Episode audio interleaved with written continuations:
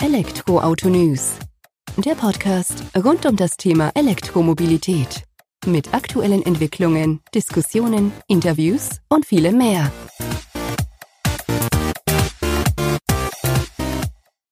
Servus und herzlich willkommen bei einer neuen Folge des Elektroauto-News.net Podcast. Ich bin Sebastian und freue mich, dass du auch diese Woche wieder eingeschaltet hast, wenn wir uns dem Thema E-Mobilität widmen. In der aktuellen Folge habe ich mich mit Roman und Frederik von Voltfang unterhalten. Deren Startup bringt gebrauchte Traktionsbatterien aus E-Autos für Hausspeicher auf den Markt.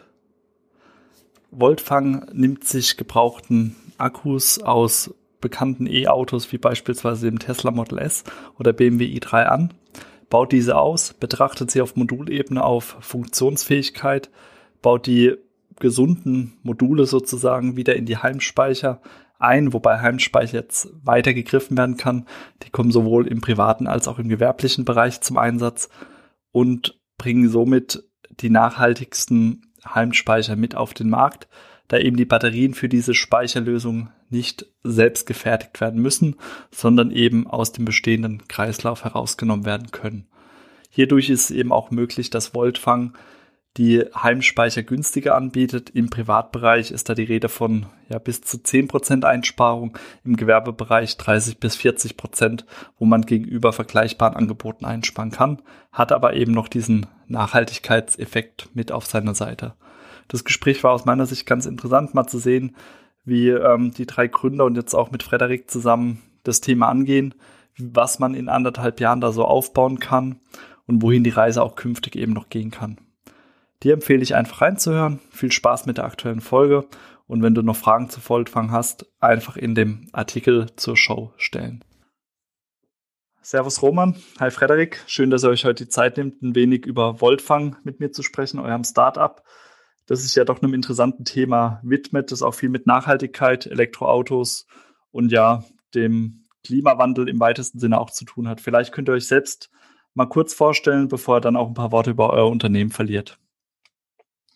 Ja, danke Sebastian. Also ich bin Roman und ich bin einer der Gründer von Voltfang, komme ursprünglich aus Frankfurt und war immer schon so ein bisschen in der Tüftlerrichtung unterwegs, so damals ein bisschen am Auto geschraubt, ein bisschen am Roller geschraubt und deswegen habe ich mich dann für Maschinenbau entschieden, das Ganze dann in Aachen studiert und dann mit der Vertiefung Energietechnik weil mein Vater auch in der Richtung Energietechnik ist. Da hatte ich da irgendwie ein paar Verknüpfungspunkte, habe das dann immer weiter vertieft, war dann nicht so ganz sicher, in welche Richtung soll es denn gehen, vielleicht auch in Richtung Elektromobilität oder erstmal in Richtung Mobilität. Dann hatte ich ein Praktikum bei Daimler gemacht und äh, das hat mir nicht so gut gefallen. Da war ich in der SUV-Abteilung, das war ein bisschen ähm, konservativ für meine Richtung, ein bisschen träge und habe mich dann doch entschieden, irgendwo anders zu arbeiten, bin danach zu Ego gegangen, habe da dann äh, zwei Jahre gearbeitet. Ego ist ein kleines Elektrofahrzeughersteller ähm, aus Aachen und das hat mir da schon besser gefallen.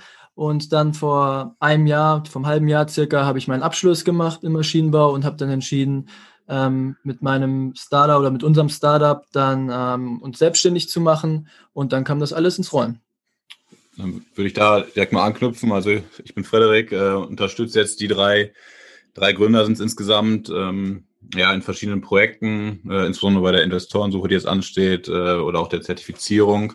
Bin seit Januar jetzt bei Voltfang, habe vorher auch mit den äh, drei Gründern zusammen an der RWTH studiert, äh, Wirtschaftsingenieurwesen und äh, ja, den ersten Berührungspunkt in Elektromobilität hatte ich dann äh, bei BMW, wo ich dann insgesamt ein Jahr im Qualitätsmanagement war während des Studiums, also als Werkstudent und Praktikant.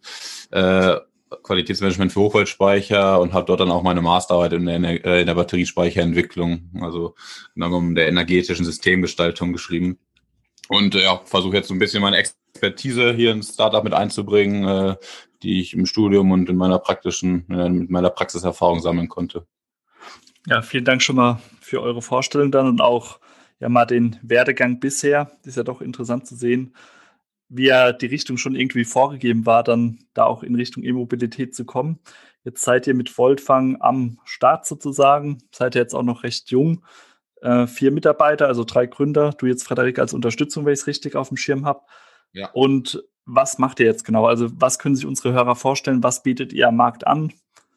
Könnt ihr dazu ein paar Worte verlieren? Genau, also ganz grob machen wir Batteriespeicher für den Hausgebrauch und für den Gewerbegebrauch. Was machen Batteriespeicher? Batteriespeicher haben mehrere Zwecke. Zum einen für den Privathaushalt werden sie hauptsächlich genutzt, um von äh, Strom von der PV-Anlage zu speichern und ihn auch nachts zu verwenden. Und im Gewerbebereich kann man Lastspitzenkappung damit machen. Es gibt aber auch noch viele weitere Anwendungsmöglichkeiten, zum Beispiel bei Inselanwendungen oder als Notstromaggregat.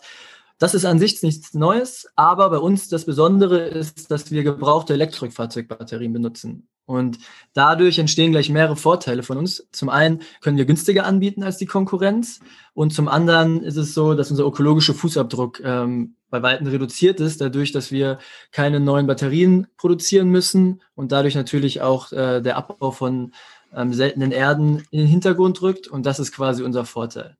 Mittlerweile sind wir seit 1, oder seit anderthalb Jahren circa dabei und ähm, hatten die Idee äh, da ähm, vor längerem. Und ähm, genau, das ist quasi der, der Grundgedanke von unserem Heimspeicher. Dadurch, dass diese ganze Idee etwas neu ist und da es noch keine klaren Gesetzgebungen gibt. Das macht die ganze Sache relativ interessant, dadurch, dass ähm, Sachen unklar sind und sich äh, etablierte Hersteller oft deshalb nicht in diese Richtung bewegen wollen. Das ist natürlich ein Risiko, aber auch eine Chance für uns. Dabei muss man sagen, dass die EU da ein bisschen hinterherhinkt von den Regul Regul äh, Reglementarien.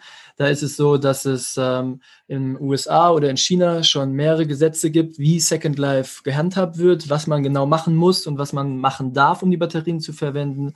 Und das ist bei der EU alles ein bisschen unklar. Von daher orientieren wir uns zumindest immer so ein bisschen an dem Ausland und haben auch, äh, müssen auch Anwälte einschalten, um zu testen oder um zu gucken, wie sieht genau die Rechtslage aus und sind da mittlerweile relativ gut aufgestellt. Und ähm, Genau, so sieht es zurzeit aus. Ja, dann auch dafür erstmal vielen Dank für den Überblick. Das Thema ähm, ja, Regularien hatte ich mit äh, Philipp Kairis auch schon mal, der war auch hier im Podcast mal zu Gast, äh, Batterieexperte sozusagen. Und der hatte, da hatten wir das Thema Sect Live auch schon, der hat mir das auch gesagt, dass wir da teilweise fünf bis zehn Jahre hinten dran sind, was eigentlich Stand der Technik ist oder was auch schon möglich wäre hat aber eben auch mit auf den Weg gegeben, so wie du es jetzt auch selbst wiedergespiegelt hast, Roman, dass das ja auch eine Riesenchance ist, dann gerade für Startups da selbst den Markt sozusagen mitzubestimmen oder zu gestalten. Und da positioniert ihr euch ja doch schon recht klar im Gegensatz zu euren Marktbegleitern. Du hast jetzt gesagt, ihr setzt da auf Nachhaltigkeit, ihr setzt da auf gebrauchte Akkus. Ähm, wo kommen die her? Holt ihr euch selbst die E-Autos ran? Habt ihr da irgendwelche Verbindungen zu ähm, Lieferanten oder arbeitet ihr selbst schon mit den Automobilherstellern zusammen? Wie kann man sich das so vorstellen? Ähm, ja, ich glaube, da sind gerade verschiedene Wege interessant. Ähm, ganz am Anfang sind wir natürlich erstmal eingestiegen mit ja, Direktkäufen im Internet über einschlägig bekannte Internetseiten. Daraus kann man aber natürlich kein Geschäftsmodell entwickeln. Das müssen wir, ja, das muss standardisiert werden, um auch ähm, ja, in, in die Skalierung zu kommen. Ähm, deswegen erstreben wir gerade eigentlich im ersten Schritt zwei Wege an, um ja, den Supply mit gebrauchten Elektrobatterien zu sichern. Einmal äh, kooperieren wir mit einem Startup aus Norwegen, mh, die ähnlich unterwegs sind wie wir, ähm, was Second Life äh, Speicher angeht. Die bauen eine Plattform auf, um das ganze Angebot am Markt zu bündeln, also das noch junge Angebot zu bündeln und dann auszubauen. Mit denen würden wir dann natürlich gerne wachsen. Ähm, zum Zweiten versuchen wir auch äh, oder haben jetzt schon eine direkte Kooperation mit einem norwegischen Demontagebetrieb. Äh, auch hier wäre Stichwort Norwegen, die in der Elektromobilität uns natürlich schon äh, ja, drei, vier, fünf Jahre voraus sind. Ähm, und in Zukunft, ähm, was dann auch irgendwann interessant werden könnte, ist äh, eine direkte Kooperation mit verschiedenen OEMs, wo wir gerade noch sehen, okay, für die ist die Nische nicht interessant, die gehen noch nicht ähm, vor allem in diesen Heimspeicher, im Gewerbespeichermarkt rein. Ähm, dass wir denen eine Möglichkeit anbieten, ähm, ja, ihren gesamten Lebenszyklus der Batterie, den sie produzieren oder den ihre Supplier produzieren, ähm, also den, äh, den, den ökologischen Fußabdruck ähm, zu verringern, indem wir ihnen garantieren können, okay, eure, eure Batterie wird nochmal zehn Jahre äh, in, der Second Life-Anwendung äh, Ökostrom speichern.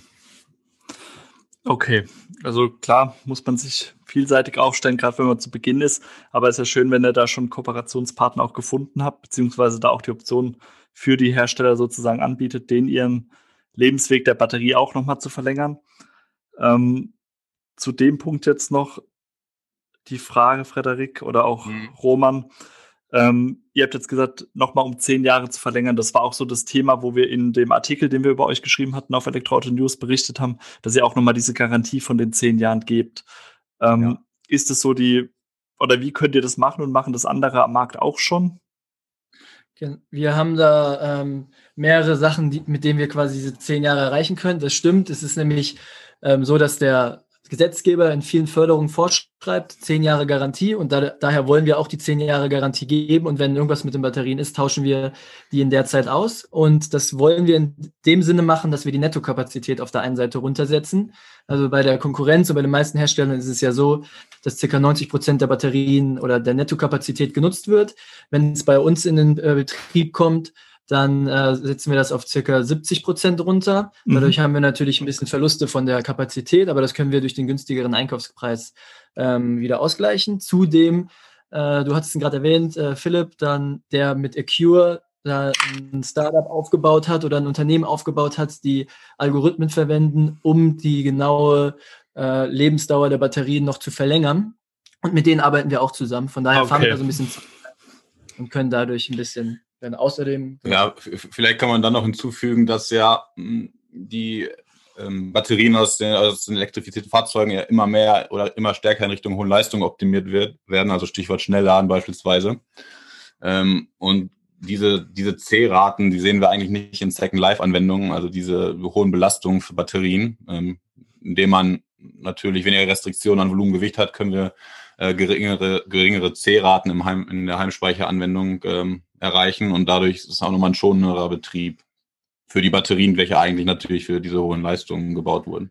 Und der letzte Punkt ist noch, dass wir vor allem im ersten Jahr nur Fahrzeuge unter 50.000 Kilometer Laufleistung benutzen. Das ist natürlich jetzt kein, äh, man kann das gut als Anlaufpunkt nehmen, die 50.000 Kilometer. Man kann aber natürlich nicht sagen, wie ist die Batterie äh, im Zustand nach 50.000 Kilometern, weil da spielt ja viel mehr rein, Temperatur, äh, C-Rate zum Beispiel, wie äh, viel, viel Schnellladung äh, erfolgt ist. Deshalb haben wir noch einen eigenen Batterietest, den wir vorschalten und wir benutzen, wir gehen runter auf Modulebene, auf Batteriemodulebene, was dazu führt, dass wir einzelne Module quasi ähm, identifizieren können und die austauschen können, so dass wir nur die guten Batteriemodule benutzen, die äh, von den Fahrzeugen kommen. Okay, leuchtet ein und ja, allein die Tatsache, ich sag mal, das, wo es jeder Laie in Anführungsstrichen schon greifen kann, so wie Frederik ja auch nochmal unterstrichen hat, ähm, die Batterien in den Fahrzeugen sind auf Schnellladen, hohe, schnelle, starke Belastung ausgelegt. Im Heimspeicher ist das nicht der Fall. Leuchtet dann schon ein, dass alleine dadurch die Lebensdauer eben verlängert werden kann. Ähm, jetzt für mich noch die Frage, gebrauchte Batterien. Euch ist aber relativ egal, ob das jetzt beispielsweise aus einem BMW i3, einem Jaguar I-Pace oder einem Audi e-tron kommt ihr nehmt ja erstmal alles sozusagen. Oder habt ihr da bestimmte Fahrzeuge im Blickpunkt oder welche Anforderungen müssen so die Batterien für euch erfüllen, wenn ihr die übernehmt? Genau, das ist natürlich relativ softwarelastig auch und äh, auch von der Zertifizierung ist das aufwendig, neue Batteriemodelle reinzunehmen. Deshalb haben wir uns jetzt erstmal auf den äh, Tesla Model S und auf den BMW i3 fokussiert. Also zurzeit ist es möglich, die beiden einzubinden. In Zukunft wollen wir es aber auch so handhaben, dass wir alle weiteren äh, Fahrzeugbatterien einbinden können. Aber gerade für die Gewerbespeicher, die wir jetzt produzieren, ist es so, dass wir auf die beiden Modelle zurückgreifen. Was man vielleicht noch dazu sagen kann, ist, dass das Batteriemanagementsystem, welches wir einsetzen und entwickelt haben, ähm, grundsätzlich dafür ausgelegt ist, äh, später auch andere Batterien dann äh, einzubinden. Klar, aber ist ja an sich erstmal sinnvoll, so wie ihr sagt, da auch auf ähm, Fahrzeuge zu gehen, von denen es natürlich mehrere am, Fahr am Markt gibt auch oder auch Gebrauchtfahrzeuge sozusagen, wo die Batterien ja auch ersetzt werden können oder ausgetauscht werden müssen dann, mhm. äh, wo er dementsprechend auch dann schon ein bisschen ja, Nachschub dann auch hat, bringt er jetzt sich nichts da auf den Taycan sozusagen zu spezialisieren, der jetzt erst ein Jahr am Markt ist und wo er wahrscheinlich erstmal vier, fünf Jahre warten muss, bis er da an Batterien rankommt. Ja, wir, wir, am Markt sehen wir halt, halt, gerade, wie du schon gesagt hattest, vor allem viele BMW 3 Batterien verfügbar, äh, Model, Model S, also Elektroautos, die, die, älter sind, die dann auch unbedingt nicht immer zehn Jahre schon genutzt wurden, weil viele ja, Pioniere der Elektromobilität, die sich die ersten Elektroautos gekauft haben, jetzt schon umsteigen auf ähm, eine zweite oder die dritte Generation Elektroautos, die gerade auf den Markt kommt, weil einfach so viele Entwicklungsschritte ähm, in den letzten Jahren passiert sind. Ähm, weswegen wir jetzt auch die Möglichkeit haben, Batterien zu kriegen, die noch gar nicht so alt sind. Okay. Ähm, jetzt hat Roman auch schon in dem Gespräch des Öfteren gesagt, hier Privat, Gewerbespeicher, Heimspeicher. Wo ist denn eure Zielgruppe jetzt? Sind es denn die Heimspeicher, die daheim den Speicher an die Photovoltaikanlage anschließen? Oder geht ihr mehr auf diesen Gewerbefaktor? Also wo positioniert ihr euch da oder seid ihr da noch relativ offen von der Positionierung? Genau, das gehen wir jetzt folgendermaßen an. In diesem Jahr werden wir die ersten Projekte mit unseren Gewerbespeichern machen. Was verstehen wir unter Gewerbespeicher? Das ist ein relativ undefinierter Begriff, aber wir verstehen Speicher zwischen 30 und 300 Kilowattstunden. Das sieht dann bei uns so aus, das wird in einen äh, Case, der in der Richtung Schrank äh, geht, eingebaut. Dann werden die verschiedenen Module da reingeschoben und somit können wir den Schrank bis auf 300 Kilowattstunden aufrüsten. Der Privatspeicher, also der Heimspeicher, mit dem halten wir uns erstmal zurück und wollen wir äh, Mitte, Anfang 2022 auf den Markt bringen. Deshalb ist es zurzeit so, dass wir nach Gewerbespeicher auch nach Projekten suchen. Also wenn jemand äh, Interesse hat für auf den Gewerbespeicher, sind wir derzeit dafür offen. Von daher geht es erstmal mit dem Gewerbespeicher und dann weiter mit dem Heimspeicher. Okay. Bei den Gewerbespeichern hast du jetzt gesagt 30 bis 300 Kilowatt. Ähm, Energiespeicher sozusagen, wo ihr zur Verfügung stellen könnt in einem Case. Habt ihr auch schon so eine Zielvorgabe oder Zielrichtung, die ihr anstrebt für die Privatspeicher? Da wird man sich ja nicht an der Obergrenze bewegen, aber wird bestimmt auch je nach Einsatzzweck ja, doch die 30 Kilowattstunden auch anstreben. Oder was habt ihr da so angedacht? Genau, da wollen wir äh, eine 10 Kilowattstunden Variante okay. rausbringen und das wollen wir erstmal als Standard machen und dann wollen wir gucken, okay, wie sieht's aus jetzt vor allem mit den EEG-Ausläufern, die jetzt noch dazukommen? Die sind, haben ja meistens relativ kleine Anlagen, weil vor 20 Jahren noch etwas kleinere Anlagen gebaut worden ist. Für die lohnt sich meistens eher ein 5 Kilowattstunden Speicher. Von daher müssen wir gucken, ob wir dann auch noch einen 5 Kilowattstunden Speicher auf den Markt bringen und noch vielleicht einen 20 Kilowattstunden. Aber erstmal kommt die 10 Kilowattstunden Variante, weil wir denken, das passt für die meisten Leute. Ja, da habe ich jetzt schon eine Nummer, zwei Nummern zu groß gedacht mit den 30 Kilowattstunden, kann es aber auch noch nicht so selbst einschätzen. Da keine Photovoltaikanlage oder ähnliches im Einsatz. Ähm, Thema Kosten. Jetzt habt ihr vorhin auch äh, mit angebracht zum Einstieg, ihr verwendet Second Life Batterien für eure Speicher, sprich, die müssen nicht extra für euch gefertigt werden, die Batterien, sondern ihr verwendet, was schon da ist, nutzt das dafür, könnt dafür auch ein wenig günstiger Markt an, bieten. Habt ihr da, könnt ihr das mal einordnen im Vergleich zu einem Wettbewerber, der beispielsweise seine Batterien eben noch gezielt zukauft? Oder wo geht da generell die Reise jetzt hin für den Gewerbe- bzw. Privatbereich? Könnt ihr dazu was sagen? Ja, also grundsätzlich haben wir jetzt gemerkt im Markt und auch im, im Wettbewerbsvergleich, ähm, dass wir in der Lage sind, den Speicher ungefähr ja, um 50 Prozent günstiger anzubieten, wenn wir gebrauchte Batterien nutzen. Ähm, also das kann man schon alleine ähm, sehen, wenn man, ja, wenn ich jetzt mit meinem Elektroauto äh, eine neue Batterie brauche, also einen neuen Speicher brauche, zur Werkstatt fahren, den austauschen will, dann muss ich als Kunde mit ungefähr 10.000 Euro rechnen, ähm, wenn wir jetzt beispielsweise vom i3 reden. Ähm, das Ganze ist im Markt, wenn wir die einkaufen, so wie es wir gerade machen, ähm, über irgendwelche Webseiten, da sind wir ungefähr bei 4.000 bis 5.000 Euro wo ihr es mit zukauft dann. Also wo ihr ja. diese Module zukauft. Ja, also den ganzen gerade von einem kompletten Speicher. Mhm. Ähm, die bauen wir dann noch, wir bauen den Speicher dann logischerweise auseinander, ähm, können die Peripherie des Aluminiumgehäuses des Speichers ähm, ja, noch weiter verwerten, aber nicht in unseren Heimspeichern. Und die Module nutzen wir dann, kaufen, indem wir noch ähm, ja, Wechselrichter, Sicherheitsschränke etc. zu kaufen und haben so dann den Heimspeicher. Okay. Hört sich auf jeden Fall interessant an, wie man dann von so einer ja, Autobatterie, sage ich mal, zu so einem Heimspeicher kommt, der dann da im Schrank steht. Jetzt dann, wie gesagt, 2021 erst beim Gewerbebereich eher. Ihr habt gesagt, oder Roman hatte gesagt, ihr habt da schon Projekte oder sucht jetzt auch aktuell noch Projekte. Wie ist denn da der Stand? Gibt es da schon die Nachfrage am Markt? Habt ihr die auch schon spüren können oder ist das ein Thema, was immer mehr aufkommt? Wie nehmt ihr das jetzt aktuell gerade wahr? Also dadurch, dass wir jetzt ein bisschen Medienpräsenz in der letzten Zeit hatten, hatten wir noch keinen Vertrieb oder kein Marketing gemacht. Aber die Leute kamen durch, allein durch die Artikel relativ stark auf uns zu, so dass wir mittlerweile für den Heimspeicherbereich circa 30, 40 Vorbestellungen haben.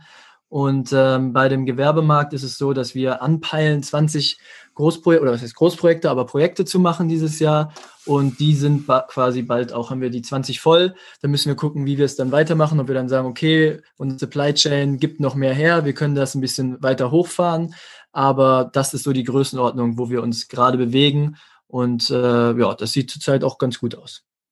Ähm, zum Beispiel ein, eine Kundengruppe, wo wir jetzt hohes ja, initiales Interesse äh, immer wieder erfahren haben von, sind äh, Ökobauern, ähm, für die das auch eigentlich ein perfekter Anwendungscase äh, ist, so ein Heimspeicher. Zum einen äh, können sie einen ökologischen Betrieb mit einer ökologischen oder mit einer autarken Stromversorgung, nicht autark, aber dezentralen Stromversorgung betreiben und zum anderen ja, hat zum Beispiel ein Milchbauer einen Energiebedarf von 200.000 Kilowattstunden im Jahr ähm, und dort ist es einfach ein guter Anwendungsfall, ähm, einen Heimspeicher von uns einzusetzen, weil er dann nicht nur seinen Eigenverbrauch erhöhen kann, sondern auch ähm, eine Lastspitzenkappung ähm, betreiben kann und so seine Stromkosten weiter reduzieren kann.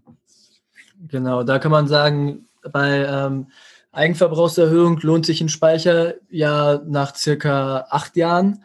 Und wenn man dann noch eine Lastspitzenkappung dazu nehmen kann, dann wird ein Speicher sehr interessant. Und das natürlich hauptsächlich bei Gewerbetreibenden. Da hat Fredo schon gesagt, zum Beispiel Ökobauern, aber auch zum Beispiel Bäckereien, für die ist das sehr gut geeignet. Wenn man die beiden Sachen kombinieren kann, dann geht die Amortisationszeit sehr stark runter, bis zu äh, drei Jahren. Vielleicht muss man noch in dem Zusammenhang einmal kurz erklären, was, eine, äh, was man unter Last, Lastspitzenkappung versteht. Ähm, also grundsätzlich ähm, bei energieintensiven äh, Betrieben oder ähm, ja, Industrien setzt sich der Strompreis zusammen aus einmal dem Arbeitspreis, also die Energie, die man im Jahr verbraucht, und noch dem Leistungspreis. Das ist ähm, ja ein Aufschlag für die maximale Leistung, die man im Jahr bezogen hat. Ähm, und durch den Heimspeicher ist man in der Lage, diese maximale Leistung zu verringern, ähm, aus, also die maximal aus dem Netz bezogene Leistung und kann so dann ähm, ja den zweiten Teil des Stromentgelts reduzieren.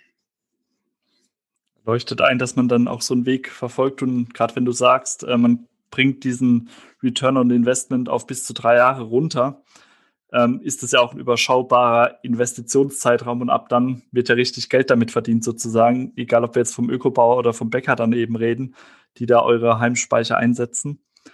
Und das mit den 20 Projekten leuchtet ja auch ein, so wie du gesagt hast. Also das Problem ist gar nicht, ich sag mal, der Aufbau der Heimspeicher dann oder die, die an den Markt zu bringen. Die Nachfrage scheint ja auch da zu sein. Das ist dann wohl eher tatsächlich ähm, der Nachschub der gebrauchten Batteriemodule oder Batterien, wenn ich das richtig verstanden habe. Ja, teilweise, wobei man auch sagen muss, gerade ist dieser Markt das ist noch sehr äh, ja, eine Nische. Wir sind gerade aktuell der einzige Heimspeicherhersteller, der gebrauchte Elektrobatterien in ein Stromnetz integrieren kann.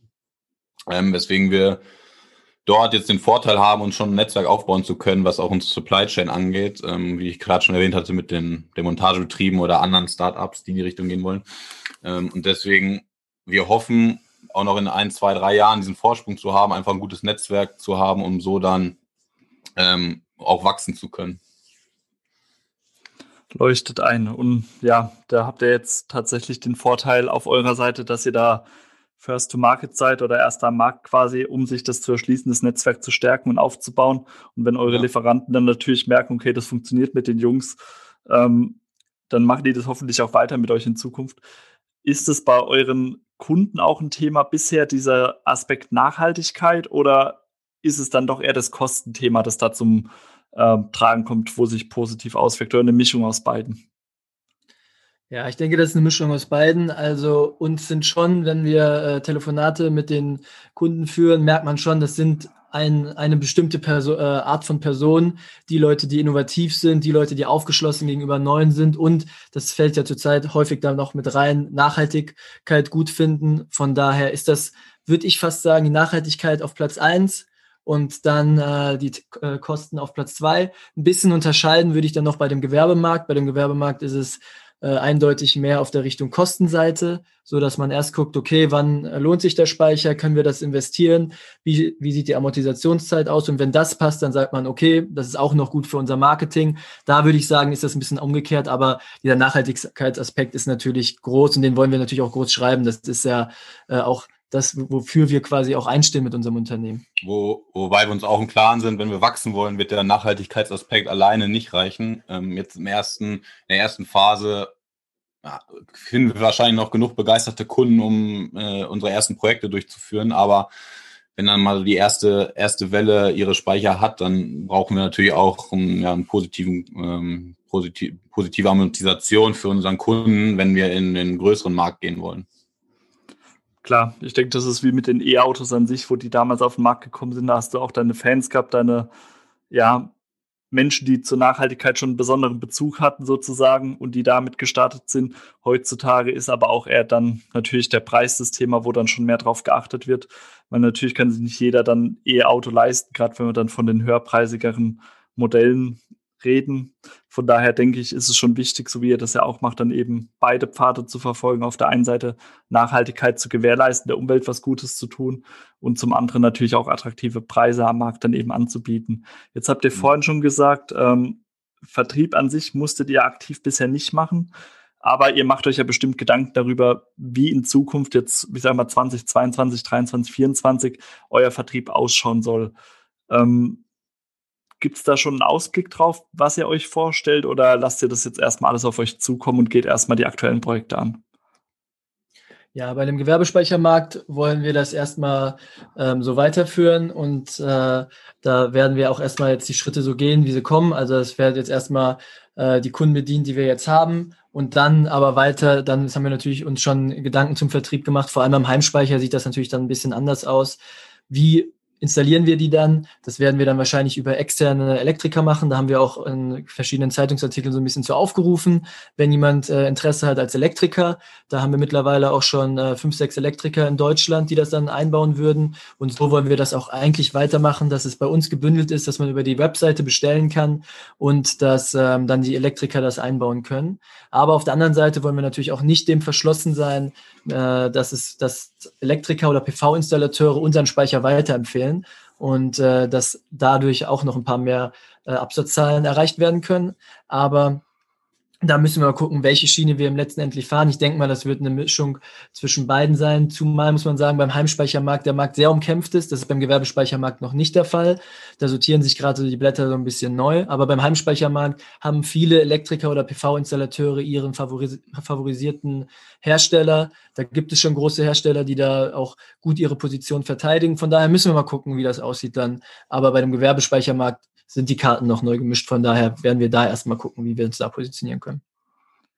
Okay, aber gerade um da nochmal nachzuhaken, jetzt im Privatspeicherbereich oder erstmal so, Gewerbe leuchtet ein, dass ihr euch da neu aufstellen könnt, dass ihr da mit reinkommt, auch gerade über den Kostenfaktor. Jetzt sagst du natürlich zu Recht, im Privatbereich gibt es ja schon Anbieter, die jetzt zwar nicht Second-Life-Batterien einsetzen, sondern eben eigens gefertigte Batterien. Aber auch dort wollt ihr ja mit einem gewissen Preisvorteil starten, wenn ich das mitbekommen habe. Oder sagt ihr, diese Preisersparnis an sich ist nur im Gewerbebereich reinzubringen? Nein, wir sind auch im, äh, im Home-Speicherbereich äh, günstiger als die Konkurrenz, aber muss man sagen, da sind, haben wir nicht so einen krassen Unterschied von den Preisen her.